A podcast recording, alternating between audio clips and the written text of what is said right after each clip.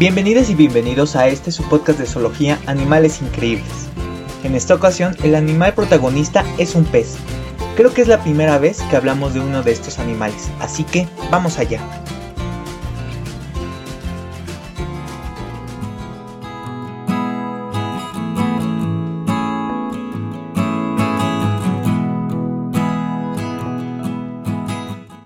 Bueno, vamos a empezar.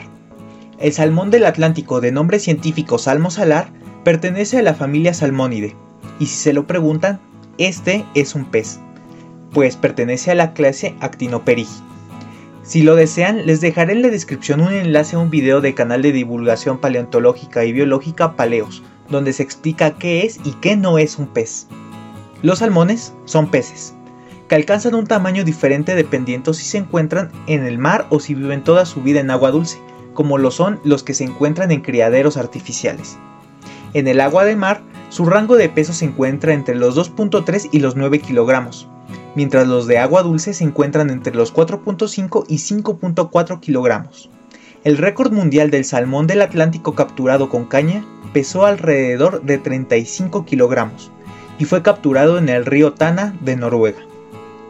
Este pez tiene un cuerpo esbelto y plateado, con una cabeza pequeña, nariz roma, ojos pequeños, escamas grandes, aletas caudales ligeramente bifurcadas, una aleta adiposa, una boca que se abre debajo del ojo y tiene una fila de dientes cónicos robustos. La aleta caudal es una aleta impar situada al final del cuerpo del pez. Es la aleta de la cola y es el principal órgano para generar el empuje por el cual se mueven la mayoría de las especies de peces mientras que la aleta adiposa es una aleta suave y carnosa, que se encuentra sobre la espalda detrás de la aleta dorsal y justo antes de la aleta caudal. El salmón del Atlántico desova entre octubre y noviembre, y el pico de desove suele ocurrir a finales de octubre. A medida que se acerca el momento del desove, los machos experimentan cambios notorios en la forma de la cabeza, la cabeza se vuelve más alargada y se desarrolla un gancho pronunciado en la punta de la mandíbula inferior. El sitio de anidación lo elige la hembra. Generalmente se trata de un fondo de grava sobre un estanque. La hembra cava el nido batiendo fuertemente con su aleta caudal mientras está de lado. La hembra descansa libremente durante la preparación del nido, mientras el macho continúa cortejándola y ahuyentando a otros machos. Cuando el nido está terminado, el macho se alinea junto a la hembra, se liberan los óvulos y el esperma, y los óvulos se fecundan durante la mezcla de los gametos. En promedio, una hembra deposita entre 700 y 800 huevos por cada kilogramo de peso corporal. Los huevos son de color naranja pálido, grandes y esféricos, y algo adhesivos por poco tiempo. Luego, la hembra cubre los huevos con grava, utilizando el mismo método utilizado para crear el nido. Los huevos se entierran en grava a una profundidad de unos 12.7 a 25.4 centímetros. La hembra descansa después del desove y luego repite la operación, creando un nuevo nido, depositando más huevos y descansando nuevamente hasta que se completa el desove. El macho continúa cortejando y ahuyentando a los intrusos. El desove completo de los individuos puede demorar hasta una semana o incluso más momento en el cual los reproductores están completamente agotados. Algunos salmones del Atlántico mueren después del desove, pero muchos otros sobreviven para desovar por segunda vez, y muy pocos salmones desovan tres o más veces. Completando el desove, los peces pueden caer río abajo hasta el estanque y descansar durante unas semanas o pueden regresar de inmediato al océano. Algunos también pueden permanecer en el río durante el invierno y regresar al mar en la primavera. La eclosión de los huevos generalmente ocurre en abril, pero las crías permanecen en la grava hasta que se absorbe el saco vitelino y finalmente emergen en mayo o en junio del año siguiente a la deposición de los huevos. El saco vitelino es un saco membranoso pegado al embrión que provee a este de nutrientes y oxígeno, a la vez que elimina desechos metabólicos. Los salmones recién nacidos permanecen en aguas rápidas hasta que miden unos 6.5 centímetros de largo cuando alcanzan una longitud de entre 12 centímetros y 15 centímetros, ya están listos para salir al mar. El salmón crece rápidamente en el mar y algunos pueden regresar al río para desovar después de un año. Los salmones de muchos ríos nadan juntos en las mismas áreas durante gran parte de su vida oceánica. Los salmones tienen un gran sentido del olfato, el oído y el gusto, lo que les ayuda a encontrar comida y sentir el peligro. Los salmones también son capaces de sentir el peligro al sentir las olas en su cuerpo. El salmón del Atlántico también usa sus sentidos para encontrar y regresar su río de origen.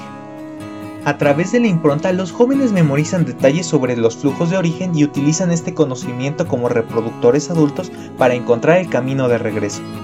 Los científicos no están exactamente seguros de cómo el salmón completa esta increíble hazaña, pero se han hecho muchas sugerencias. Algunos dicen que los salmones usan el sol y las estrellas como guías de navegación, mientras que otros afirman que estos peces han almacenado el sabor del agua de su hogar en su cerebro. La mayoría siente que los salmones son guiados a casa por el olor característico de la corriente principal que se imprime durante la migración que tienen cuando son jóvenes.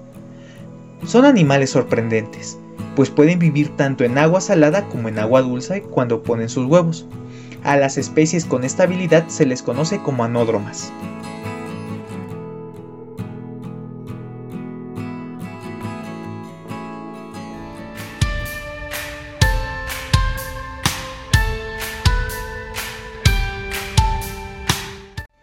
El salmón del Atlántico se distribuye de forma natural en la cuenca del Océano Atlántico Norte, desde el Círculo Polar Ártico hasta Portugal, en el Atlántico Oriental, desde Islandia y el sur de Groenlandia, y desde la región de Ungava en el norte de Quebec hacia el sur hasta el río Connecticut. Los salmones jóvenes del Atlántico en los arroyos se alimentan principalmente de larvas de insectos acuáticos, como moscas negras, moscas de piedra, etc.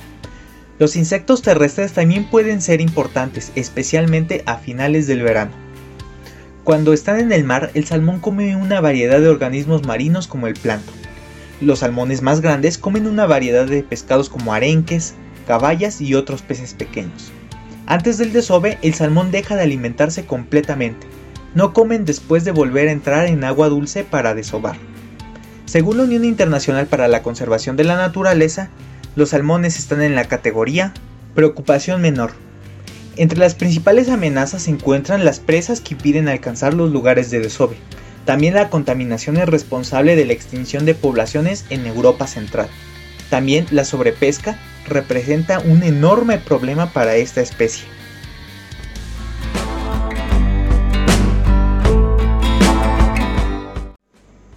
Gracias por su atención. Cualquier duda o queja pueden dejarla en nuestra página de Facebook Animales Increíbles. Que tengan un buen inicio de semana y nos escuchamos la próxima. Ahora sí, con dos episodios la próxima semana porque se los debía. Ya que no me fui a ningún final, pues podemos estar seguros de que voy a poder subir dos episodios la próxima semana. Entonces, gracias por escuchar y nos escuchamos la próxima dos veces.